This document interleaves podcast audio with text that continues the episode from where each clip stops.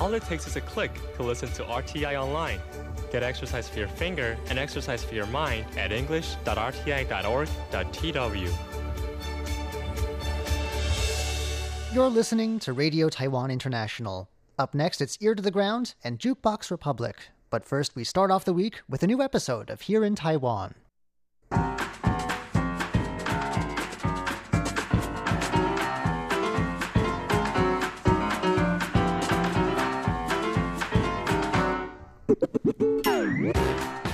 Hello and welcome to Here in Taiwan. Today is Monday, April 15th. I'm John Van Trieste, and joining me here in the studio today, we've got Jake Chen. Hello. And Paula Chow. Hello. Up next are Taiwan's children especially prone to asthma due to traffic. Then we'll hear how Taiwan's doing in the field of gender equality. And you'll never guess what a Taiwanese doctor found in this one poor woman's eye. We'll be hearing about that next. Please stick around.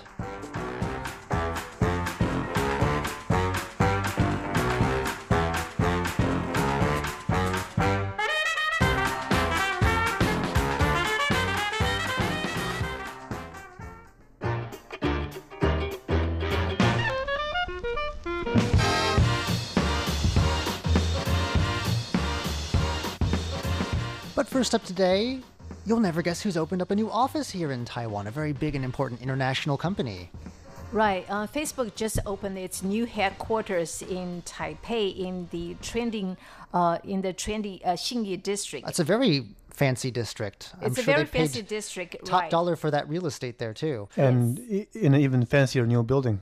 The Nanshan building is, I think, it just opened a couple months ago. Okay, Right. there you go. Yeah. So what are what's a company like Facebook doing here? It's a that's a very big deal. Right. According to uh, an industry analyst, uh, Taiwan is an important market to Facebook, and the Facebook's relocation reflects the company's confidence in Taiwan's, um, you know, Taiwan's. Uh, Taiwan's industry, Hmm. right? Actually, Facebook opened its first office back in 2015. Here in Taipei. Right. At the opening ceremony, uh, you know, um, our vice premier Chen Qimai also um, went there. Um, he said that Facebook has delivered on its promise to expand um, investment in Taiwan, and he also said Facebook has helped develop Taiwan's digital um, economy. As a matter of fact, he said um, Facebook has cooperated with uh, the government um, in promoting digital marketing, artificial intelligence, augmented reality, and virtual reality. It's really interesting because a day before the um, the Facebook um, uh, the official opening of its headquarters, um, our president Tsai Ing-wen was also invited to uh, to see the new office. Actually, Facebook's manager in Taiwan um, showed the president around, and um, guess what? Um, the president said what she found most interesting about Facebook's headquarters is its section um, where um, employees can have lots of um, instant noodles. Oh, maybe we should adopt that here. Right. I don't think we have any instant noodles lying around, do we? I, I don't think so, but it's really interesting. I guess Facebook also. I think that the office also has a pantry for its employees. You know, I lots like of the way they think. snacks, everything. Well, you can have it, right?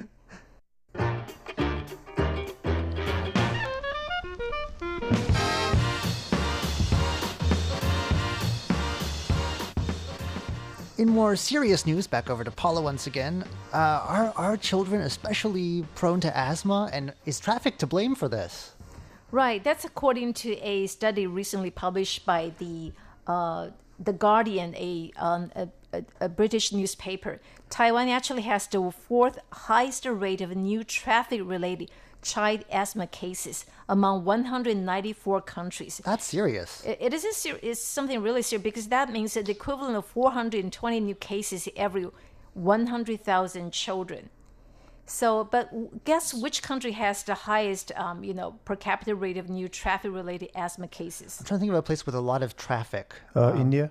Not India, China? not China. It's actually Kuwait. Really? Yes, and that was followed by the United Arab um, Emirates. And the third, um, um, it, the country that has the third highest rate is Canada. That's Re- quite that's- sup- That- very surprising. surprising. I did not see that coming. No. Right. And what was why are the first two in the Middle East? The, all the oil burning countries? But th- I don't think that has to do with traffic, though. I don't Yeah. know. Anyway, I don't. Anyway, the, the reports that children are especially vulnerable to toxic air, and exposure is also known to leave them with stunted lungs. And uh, in response to the report, uh, the government says um, it will do everything it can to um, reduce the harmful effects that air pollution can have on people's health. And the government also says it will involve uh, that will involve issuing alerts for air pollution whenever the EPA's air quality index monitoring network shows an excessive amount of suspended particles, especially uh, PM 2.5. Oh, that stuff's the worst. Right. It makes your nose all itchy and It, it can be breathed few- easily into the lungs. a few days every year. I just feel terrible, and that, that's usually the days when that, those alerts are on. Yeah, right, that's but no children fun. are especially vulnerable to you know air pollution. I hope these alerts don't come in the same format that the earthquake alerts do on your phone because that'll freak everyone out. Mm. But I Oh, think it is definitely. something to, important to let people know that hey, today the air is not good. Maybe avoid outdoor activity. Uh, yeah, we want to keep away from that stuff.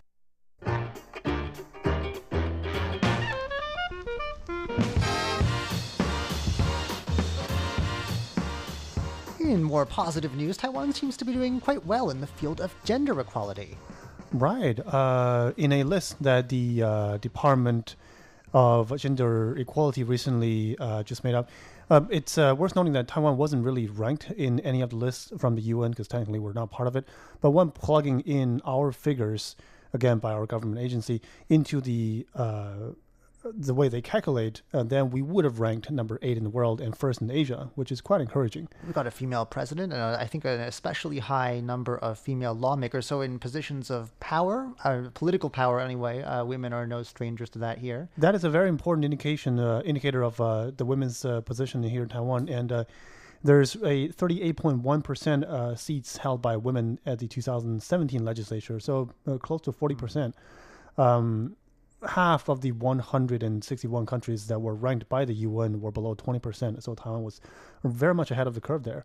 And when it comes down to economic empowerment, the head of um, businesses, of small and medium businesses here in Taiwan, uh, over 36% of those are held by women as well, and this is uh, up 10% from 2012, so uh, quite a, uh big jump here too. Um, women are doing very well in education as well. These are all factors that matter, does it? Like money, power, and education, and accounting for 50.6% of college enrollment. Um, in terms of hourly wage gap, there's unfortunately still a, a gender-based wage gap of 14% here in Taiwan, but Fourteen percent. That is a lot still. Right, but compared to that is a lot, uh, unfortunately. But compared to South Korea, which stands at 34%, Japan at 32%, and the US at 18%, comparatively, Taiwan is slightly better.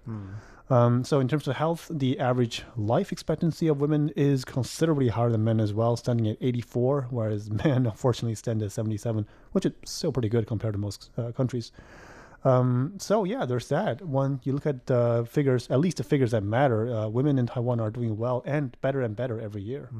I've been watching you this whole time, Paul. You're the only Taiwanese woman in the room. We haven't heard from you yet. I hate to put you on the spot, but uh, do you think that uh, this is a merited sort of place in the rankings?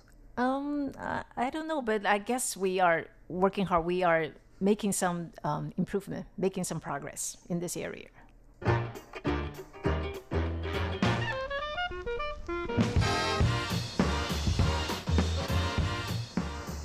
In gross news now, uh, this has been reported in some overseas outlets. So some of our listeners may have heard this, but it's only just sort of been in the past few days or so that we realized that this actually happened in Taiwan. And uh, some Taiwanese media outlets, a bit slow to the take here, but uh, they finally reported on this. Uh, there was a woman in southern Taiwan who went to the hospital complaining of a swollen eye. What had happened was she'd been out uh, tomb sweeping, which was uh, tomb sweeping day was a few a week or two ago, I guess now. Um, so fairly recently, and uh, she felt something fly into her, uh, her eye, and so she washed it out with water Oh no. and thought that was the end of it. And then by the end of the day, her eye was horrifically swollen. Uh, I, we're not going to post any pictures of this. You can look it up yourself if you feel so inclined, but it's gross. Right. Um, and so the next day she went to the hospital and the doctor pulled four bees out of her eyes. Oh, How did they, you know, get into her eyes? Was Four it- bees. was he- And they were alive. Yes, they were alive. And he That's said it's very good that she did not rub her eyes because they would have stung her and then her vision would have been irreparably damaged, possibly. How would that fit? So, but these are not any bees. These are not the ones you see flying around outside. These are called Okay. Uh, well, their scientific name is called Halictidae. Uh, they're very small bees, also known as sweat bees. They are known to be attracted to human perspiration. They're f- distributed worldwide. And in the case of the ones in her eye, they were feasting on her tears, which have nutrients that they like. Feasting on her Uh, yeah, they tears. were in her tear wow. duct. Their eye produces, you know, Mm-hmm. tears, and uh, that's they like that, I guess. And uh, uh, as we said, uh, the washing out with water didn't help. Uh, the hospital is very seems very surprised by this. The doctor said that uh, it hasn't been a case like this has not been seen in Taiwan before, but he was very careful in his examination and noticed what appeared to be a little insect leg and pulled them out one by one. Uh, Yes, and the bees are in fact still alive. Apparently, they've been sent as specimens. It says here uh, to National Taiwan University and will be studied. It's the first case, like I said, they've seen like this in Taiwan. So, a reminder from uh, it looks like the woman involved in this case to not rub your eyes if you feel something fly into them. You never know what it could be.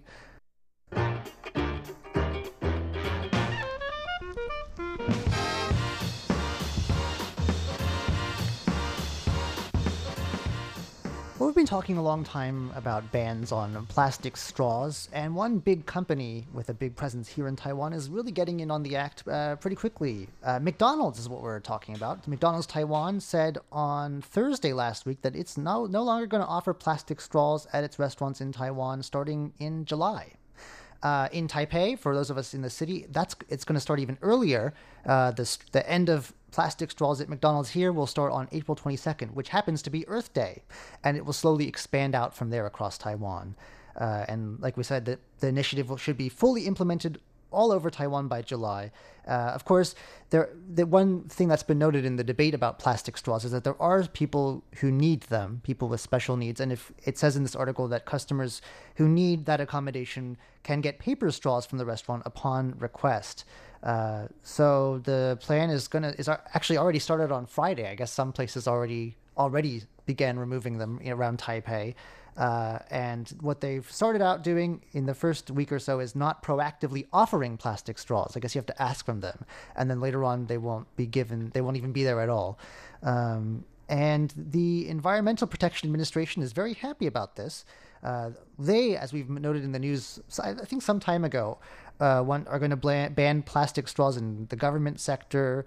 Uh, they're doing this now, and all public and private schools, department stores, shopping malls, fast food outlets, and you know, I imagine that fast food outlets in particular are a big, uh, you know, source of that those plastic straws and Of know, consumption, yeah. Right. Well, in the case of McDonald's, uh, the head of supply, ch- the deputy head of supply chain management at McDonald's Taiwan says, cutting plastic straws from their supply chain will reduce 16% of their plastic use in Taiwan. That's a lot Yeah. and they're hoping that it's going to encourage other people to change, like consumers, to change their behavior. Uh, the EPA is very pleased about this. Uh, they say that it's going to have a positive effect on marine ecology because, of course, a lot of this stuff ends up in the water, in the oceans. Right. And I mean, they'd have to do it eventually anyway, it looks like, because the government's ban on plastic straws, according to the plan, is going to come in in phases. Uh, it looks like next year, 2020, it's going to extend to all food court services. Uh, then in 2025, uh, customers generally are going to have to pay for them, like we do with plastic shopping bags now. Right. And then by 2030, they're just going to be stopped altogether, banned, I guess. I think customers can bring their own straws. You know, I have a uh, my own straw which is made of stainless steel. right. That's nice. Is it easy to clean? I've seen the cleaning. I, I only use that to you know to drink water, not you know soft drinks. Okay, so we Yeah. don't have to worry about it stuff getting in there, I guess. But it's still, yeah, I, I worry about you know how easy are those to clean? Are they sanitary? I don't know. I think The- it's okay. And does McDonald's offer anything in replacement? Because you still have to drink their stuff. That's not that's an issue that's not addressed in this. They haven't have a solution Uh, yet. Like Okay. I said, paper straws for those who need them, but uh, I think the rest of us are going to have to like Change the way we drink like Consume soft cats, drinks. I guess. right.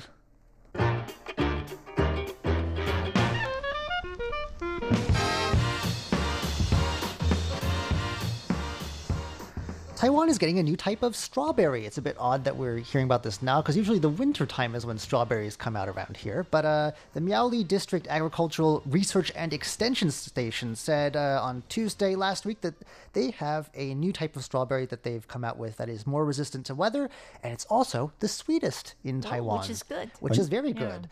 Uh, so strawberries, they're very popular with tourists, especially. Uh, people like to go with their families because a lot of these strawberry patches let you pick your own strawberries. Uh, and kids love that. They get little safety scissors and they, you pay by weight when you're done.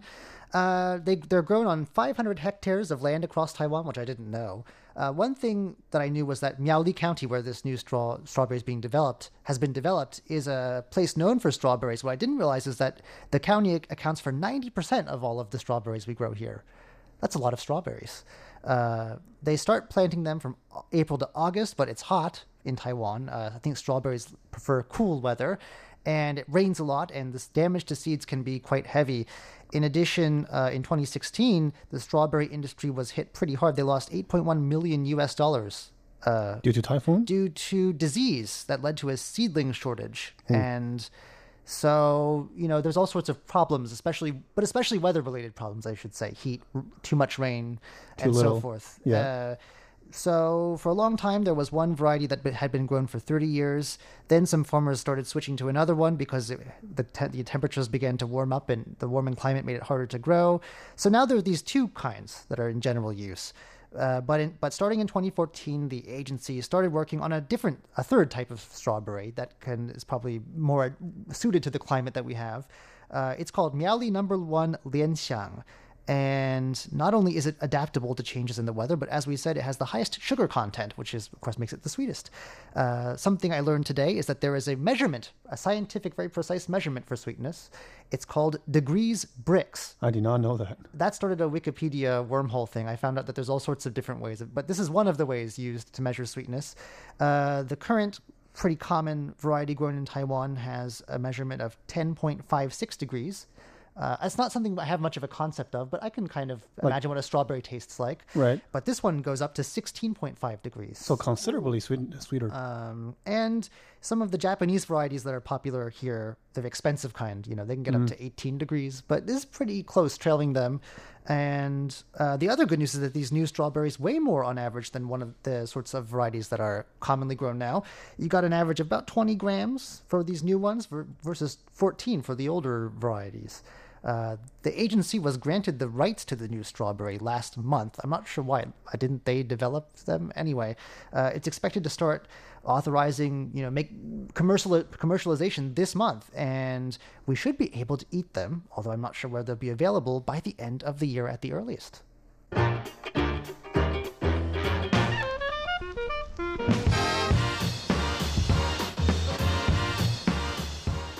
Before we go today, it is Mazu season here in Taiwan. I believe the goddess's birthday is coming up, and uh, there have been not one but two major and long distance processions in her honor in the past week or so. And I think they're beginning to sort of wrap up around now. But uh, uh, one procession, when it got to its sort of southernmost point, before it started looping around back to where it came from, uh, had a big temple event, and more than 100,000 people showed up. Uh, it's not for nothing that they call this one of the world's great religious gatherings. Right. Um, for those who don't know, Mazu is a sea goddess and who is deeply revered here, especially on an island like Taiwan, because she was traditionally seen as the protector of seafarers, fishermen, people who make their livelihoods out on the ocean.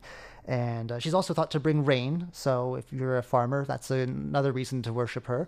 Uh, and so they gathered, and among the people there were all sorts of local dignitaries, the local county magistrate and the deputy legislative speaker, all kinds of lawmakers. It's a, Politicians, It's a, it yeah. is because, and what the important part of this article was, uh, we're starting to get our, you know, presidential election mood on. There's an election on next year, and they weren't necessarily at that final big event with hundred thousand people, but just along the pilgrimage route at some point, a bunch of important people showed up, including a few presidential candidates or possible candidates, and uh, it looks like Taipei Mayor Ko Wen-je was there, along with former, former Taipei Mayor Eric Chu and former Legislative Yuan Speaker Wang Jinping. And, you know, people are thinking that maybe Ko could run for president. It's not very clear. It's a, maybe an early indicator of what the political landscape, some of the candidates anyway, is going to look like this time next year. But just don't turn that event into a political one. Ah, you know, it's a religious event. We should Right. keep it that way. Anyway, that's all we have time for on today's edition of Here in Taiwan. I'm John Van Trieste. I'm Jake Chen. and I'm Paula Chow. Stay tuned next for Ear to the Ground and Jukebox Republic.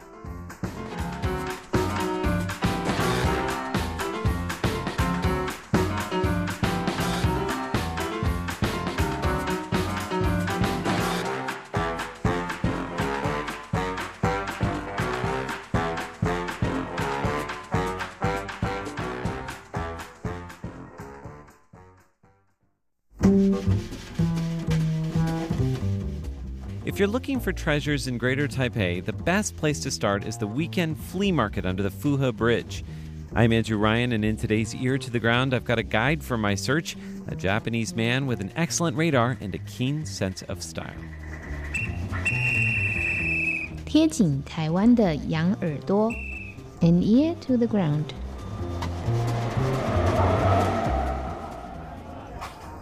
Almost as soon as we arrive at the open air market, my friend Koji san has found something at a tiny stall tucked under a tent.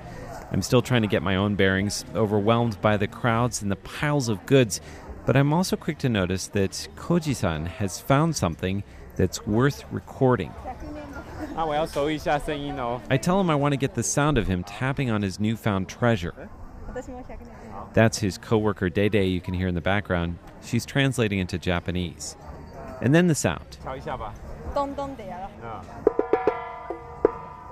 And then something unexpected happens. Somebody walks by with a snake around his neck. Another friend asks if it's real, but it was fake. I think he was selling toy rubber snakes.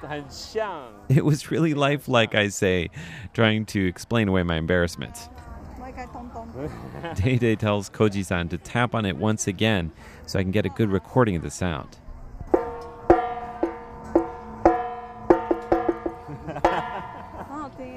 Oh, and then I wax poetic. Maybe a hundred years ago, I say, somebody heard this basin make the exact same sound. It's probably more like 60 or 70 years ago, but still. Now, if you hadn't guessed, the object that Koji san has found is an old wash basin. It's painted white and it has a pair of colorful ducks painted on the inside of the bowl. They're mandarin ducks known as yuanyang. The shopkeeper, a guy in his 60s, says that this would have been part of a woman's dowry, her jiazhuang. She would have brought it with her when she moved in with her husband. It's a symbol of happiness, says Dede. And indeed, the ducks are a symbol of a happy marriage because mandarin ducks are said to keep lifelong partners. In Cantonese, they're also symbolic of two very different people coming together, sort of like an odd couple. That's because the plumage of the male and the female duck is very different. The word for mandarin duck, yuanyang, is now used colloquially to refer to a drink that combines milk tea and coffee. And yuanyang guo is a kind of hot pot in Taiwan that's divided in half, with one half being mala or mouth numbingly spicy, and the other half much milder. Whenever my friends drag me to a spicy hot pot restaurant, I insist on ordering a yuanyang guo. I'm not so good with spicy food. I try, just not that spicy. Anyway, back to the basin. The mandarin ducks are surrounded by what looks like red peonies on a white background. And Koji san's favorite part of the basin? It's old, used, slightly chipped, and it has a ring of rust on the base. This, this is the real deal. And as a story collector myself, a basin like this, which is showing its age, and with the Mandarin ducks and all, it has far more of a story than a brand new one. And that's exactly what I say to Koji san. You bought a story. We end up walking around for another hour or so. Koji san picks up some plates that I would have passed over. At a second glance, they're totally cool with 70s style color blocking. I have a feeling that he's going to use them in a very trendy table setting. I do end up buying a tape measure at Koji san's prompting. It looks like a regular tape measure that you'd find at any hardware store anywhere in the world. But on closer inspection, you'll see that it's got feng shui elements written beneath the centimeter markings. It says things like danger or death at certain lengths and happiness or health at others. I would never have noticed that if you hadn't pointed it out. I guess that's the difference between Koji san and me. When it comes to treasure hunting, he's got an eye for things that the average person does not see. And I, well, I do my best to have an ear for things that people don't often hear.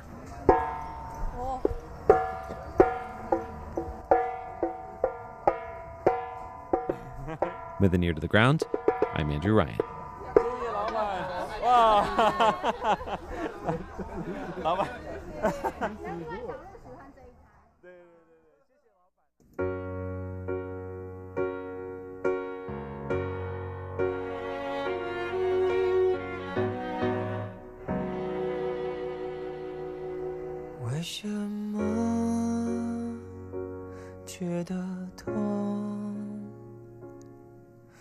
Thanks for tuning in to Jukebox Republic. I'm Shirley Lin. Today you'll be hearing from Lin Youjia, Yoga Lin, and Tian Fuzhen, Hebe Tian. This song here is by Yoga Lin. It's um, If I Were to Become a Song. 为什么觉得累？每一刻的曾经都值得纪念。原来，如果不能更多更多的，只是心更难受。如果我变成一首歌，我会在你身后唱着，日以继夜的守候，祈祷你会汹涌，一直唱，这就是。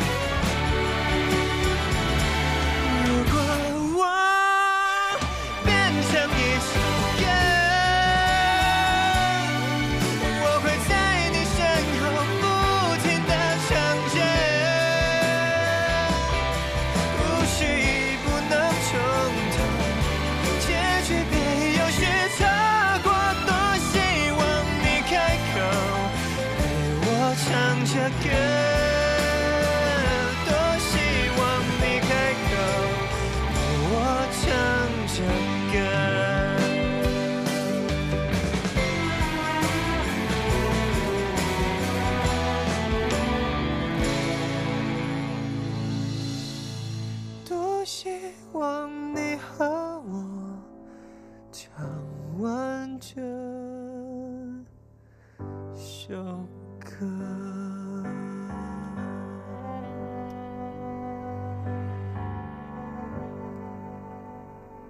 listening to Jukebox Republic. I'm Shirley Lin. Today I'm introducing Yoga Lin, Lin Youjia, and that was him with the song uh, If I Were to Become a Song.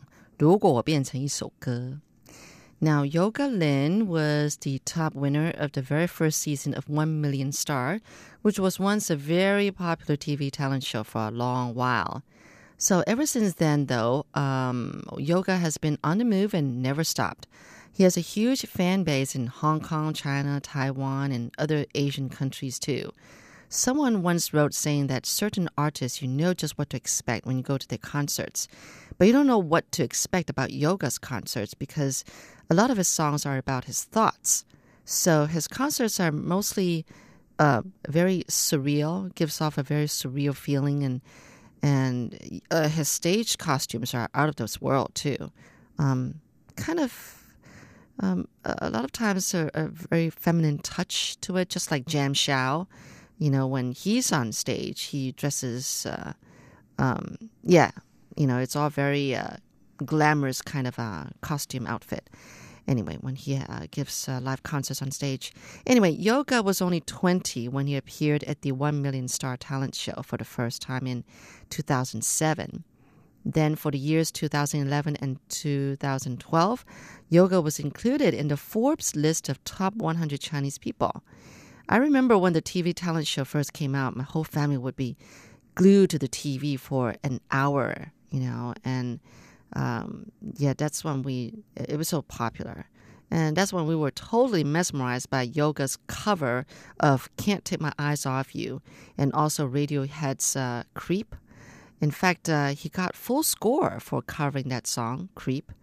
Um, he's not just good at singing Chinese songs, but he's also good at singing English songs, and he has a, just an incredible way of mastering them. Anyway, um, let's uh, hear another song from Yoga before I move on. This next one is called Chen Quan to Complete You.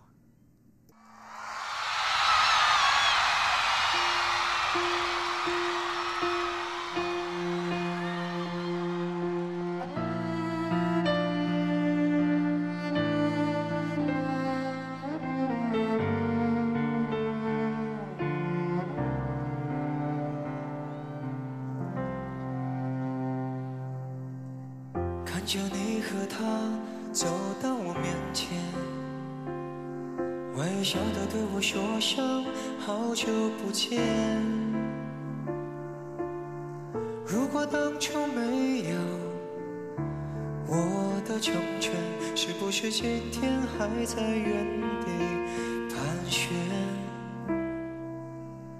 不为了勉强可笑的尊严。所有的悲伤丢在分手那天，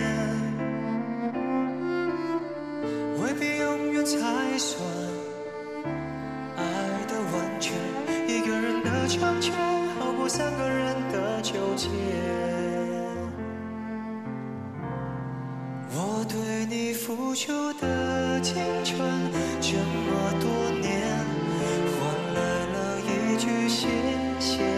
你的成全，成全了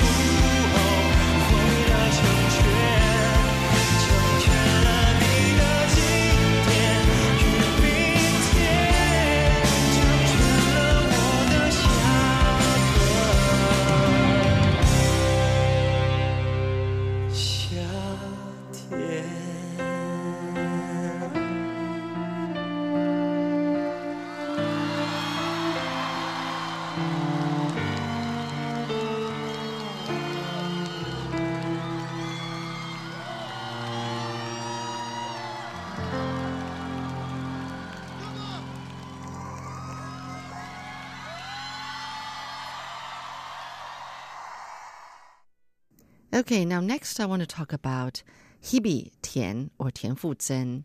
She was formerly a member of a threesome female pop group called SHE. Now she's gone solo. Hebe's gone solo, that is. But she's still very good friends with the other two girls, Selena and Ella. Actually, all three went solo. Um, Selena and Hebe, uh, no, no, Ella. Um, they're both like, you know, hosting TV shows. No, Selena's hosting TV shows, and Ella is more into acting, um, like TV dramas and movies, even. Um, whereas, I mean, both of them have also like recently released albums or something like that. But Hebe is the one who's still just singing. Okay, just singing. So um, after going solo, Hebe released her first solo album called To Hebe, which was a great success. And how she got into singing? Well, she was at the singing competition, but she forgot the lyrics to uh, to her song in the final, so she didn't get first place.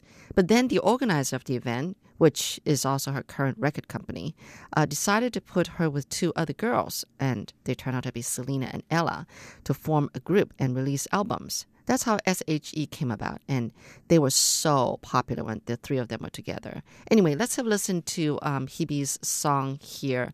The first one here would be 自己的房间, My Room.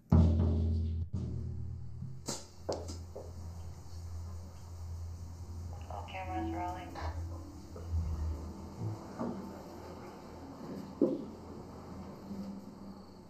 一比那边 OK 吗？好，准备好就来哦。 好再次来。